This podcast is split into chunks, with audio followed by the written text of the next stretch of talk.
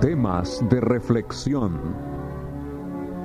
Un programa cristiano con un mensaje de paz y orientación a un mundo cada vez más difícil de vivir.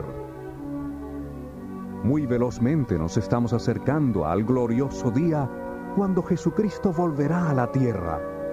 La hora de nuestra cita con Dios está muy cerca. Es el anhelo de Dios que todos los seres humanos sean salvos. A través de este programa deseamos llegar a ustedes con el poderoso mensaje de la palabra de Dios, la única palabra que libera y da vida eterna. Y ahora, temas de reflexión llega a ustedes en la voz del pastor Efraín Sánchez.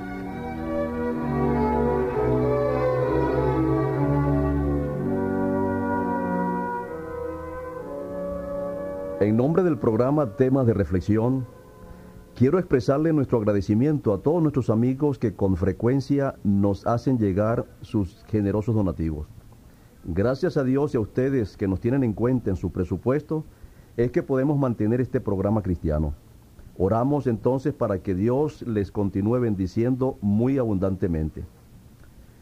Con frecuencia también nuestros amigos nos hacen algunas preguntas que son tan interesantes que a partir de hoy y otros programas sucesivos vamos a responderles para beneficio de todos. Alguien nos ha preguntado lo siguiente, ¿cuál es el pecado contra el Espíritu Santo? ¿Por qué dijo Jesús que este era un pecado imperdonable? Antes de responder esta pregunta, quiero explicarles bajo qué circunstancias la Biblia habla de esta situación.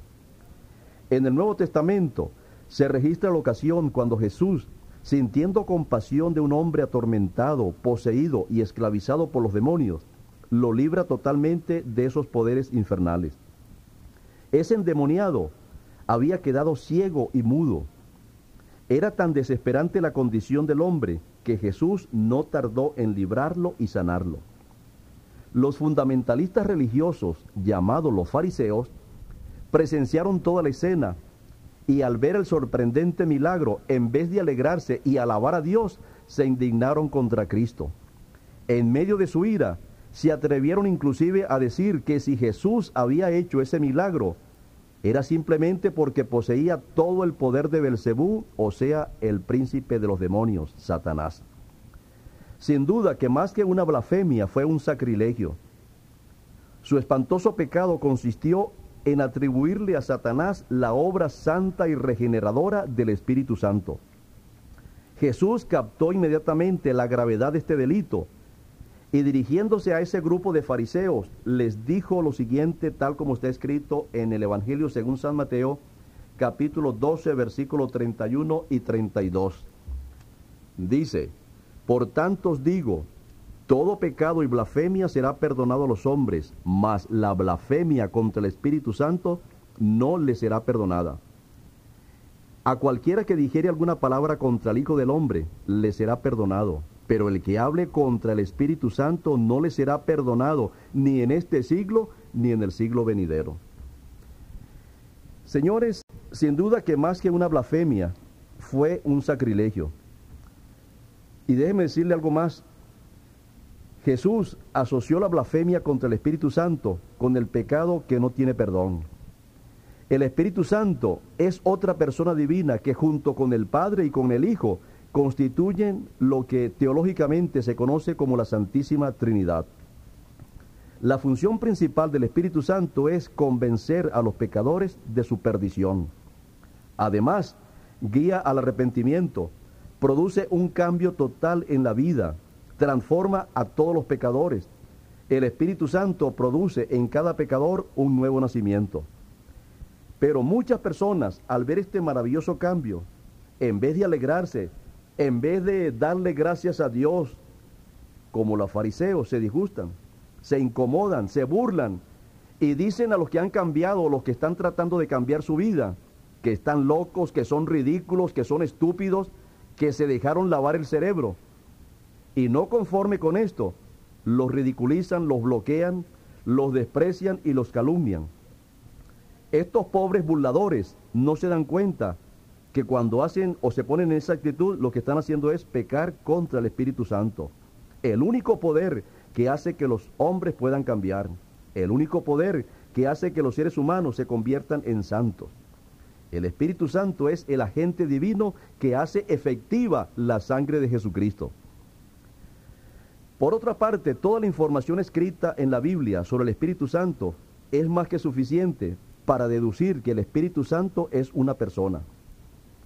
Una vez más, debo repetirles que el Espíritu Santo es una de las tres personas que constituyen la Santísima Trinidad.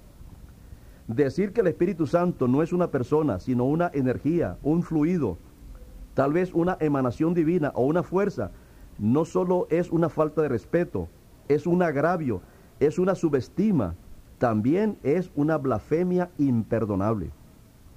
Decir y predicar que el Espíritu Santo es una energía y no una persona es despojar al Espíritu Santo de sus atributos divinos.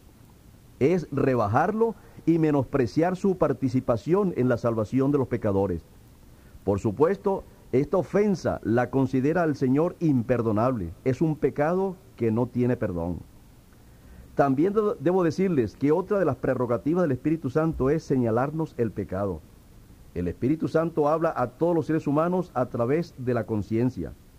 Con frecuencia oímos esa voz diciéndonos qué es lo correcto.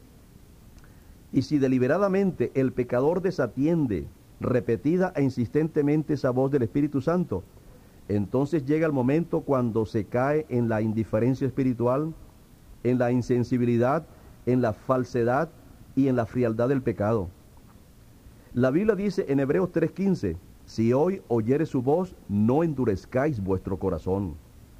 Pero endurecer el corazón es negarse a obedecer a Dios, es rechazar la luz que viene de Dios y es preferir el pecado a la salvación. Y en este sentido, cuando se prefiere el pecado y no la verdad de Dios, en este sentido se peca contra el Espíritu Santo. Después que una persona ha recibido toda la luz y el conocimiento de Dios y no responde al llamado divino, entonces el pecado llega a ser algo muy familiar y necesario ya no ve el ser humano la necesidad de cambiar. Es más, no tiene ningún deseo de arrepentirse. Esta posición es sumamente peligrosa porque se está pecando en este momento abiertamente contra el Espíritu Santo. Debemos también tener en cuenta que cualquier pecado que se practique deliberadamente, con plena conciencia, no importa cuán pequeño o inofensivo se le considere, finalmente ese pecadito se puede convertir en el pecado contra el Espíritu Santo. Por esa grave razón, dice el apóstol San Pablo, y no contristéis al Espíritu Santo de Dios, con el cual fuiste sellado para el día de la redención. Efesios 4:30. Y Primera de Tesalonicenses 5:19 dice el apóstol San Pablo, no apaguéis al Espíritu.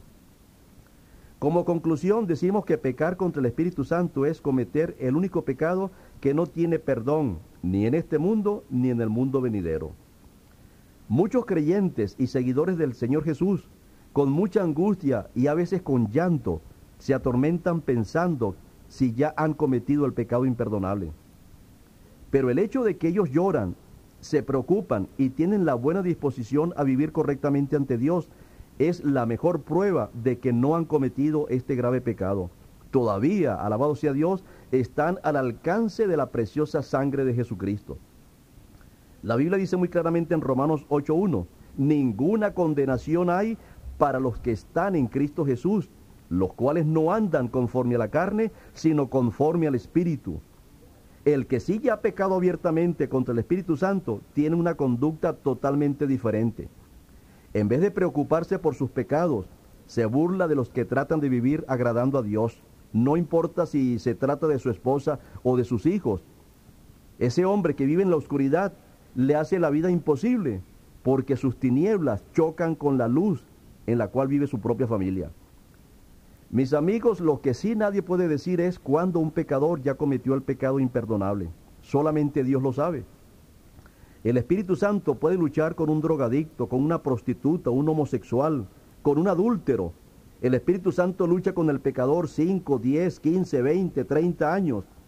Y al fin el Espíritu Santo logra triunfar sobre ese pecado. Y finalmente ese pecador se arrepiente y puede cambiar. Por esa razón, no debemos nunca juzgar a nadie. Ni siquiera podemos dar por sentado la perdición de nadie. Recordemos que Dios es justo, es misericordioso y es lento para la ira. Y el Espíritu Santo hará absolutamente todo para salvarnos y colocarnos en el lugar correcto. El Espíritu Santo no nos abandona muy fácilmente. Mi amigo, pero hay un momento, hay un momento cuando se hace el último llamado. Siempre hay una última impresión que hace el Espíritu Santo a la conciencia. Si el hombre no responde a ese último llamado del Espíritu Santo, el próximo paso es la ruina espiritual, la precipitada decadencia y la degeneración.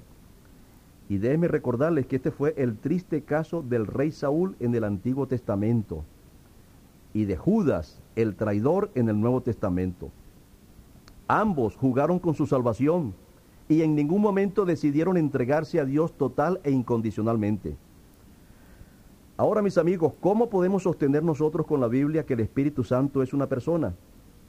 Para que algo en el mundo natural alcance la categoría de persona, debe reunir ciertas características tales como un cuerpo, voluntad, individualidad, afectos, juicio, comunicación, decisión y acción.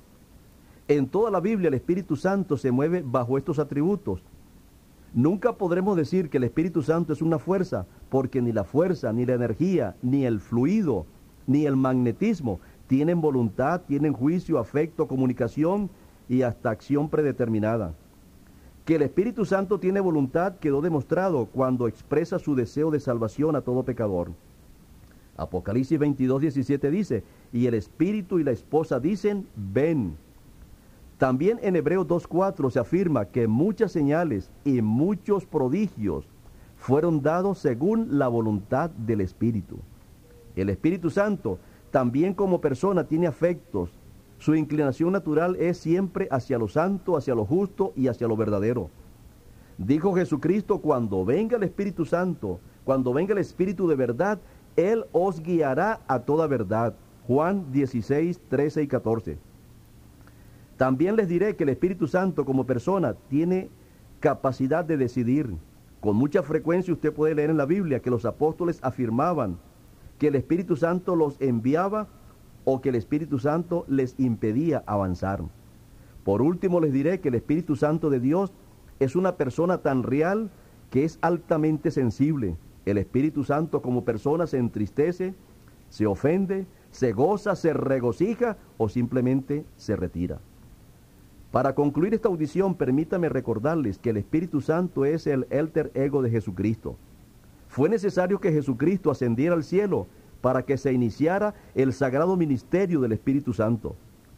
Desde entonces su ministerio es infinito, porque el Espíritu Santo reprende, el Espíritu Santo convence, transforma al pecador, vivifica todas las facultades del ser humano para que sirva gozosamente a Dios, guía al pecador hacia Cristo, dignifica y ennoblece a los seres humanos, recuerda constantemente la verdad al ser humano, graba en la conciencia los principios divinos, hace sensible al ser humano hacia la voz de Dios, nos fortalece en los momentos de gran conflicto. El Espíritu Santo produce la santificación en los redimidos, revela los profundos misterios de Dios, otorga autoridad a todos los creyentes. El Espíritu Santo hasta clama por nosotros, en fin, ¿qué no hace el Espíritu Santo por el ser humano? ¿Se dan cuenta entonces cuán urgente es ser lleno del Espíritu Santo? ¿Se dan cuenta cuán efectivo es el ministerio del Espíritu Santo? ¿Se dan cuenta entonces lo que significa pecar contra el Espíritu Santo? Mi amigo, abra su corazón al poder del Espíritu de Dios. Deje que el Espíritu de, Dios lo guíe, lo selle y lo bautice. Deje que el Espíritu Santo hable a su corazón a través de la Biblia. Despreciar y tratar de ridiculizar la Biblia también es una forma de pecar contra el Espíritu Santo, porque los profetas y los apóstoles hablaron siendo inspirados por el Espíritu Santo. Si sientes que Dios te está llamando hoy, no endurezcas tu corazón. No deje, mi querido amigo, pasar esta oportunidad porque nadie le va a asegurar que habrá otra. Que Dios le bendiga en el día de hoy. Para recibir una copia en CD del programa de hoy, solo tiene que llamarnos ahora mismo al 1877 636-5273 o 416-444-9552. Repito, 1877-636-5273 o 416-444-9552. Nosotros, sus amigos de la Iglesia Adventista del Séptimo Día, estamos ubicados en el 60 de Regis Crescent Sur, cruce con Kill Street en la ciudad de Toronto. Reciba también completamente gratis nuestros materiales sobre la familia, la juventud, la salud y la vida espiritual. Llámenos hoy mismo al 1877 636 5273.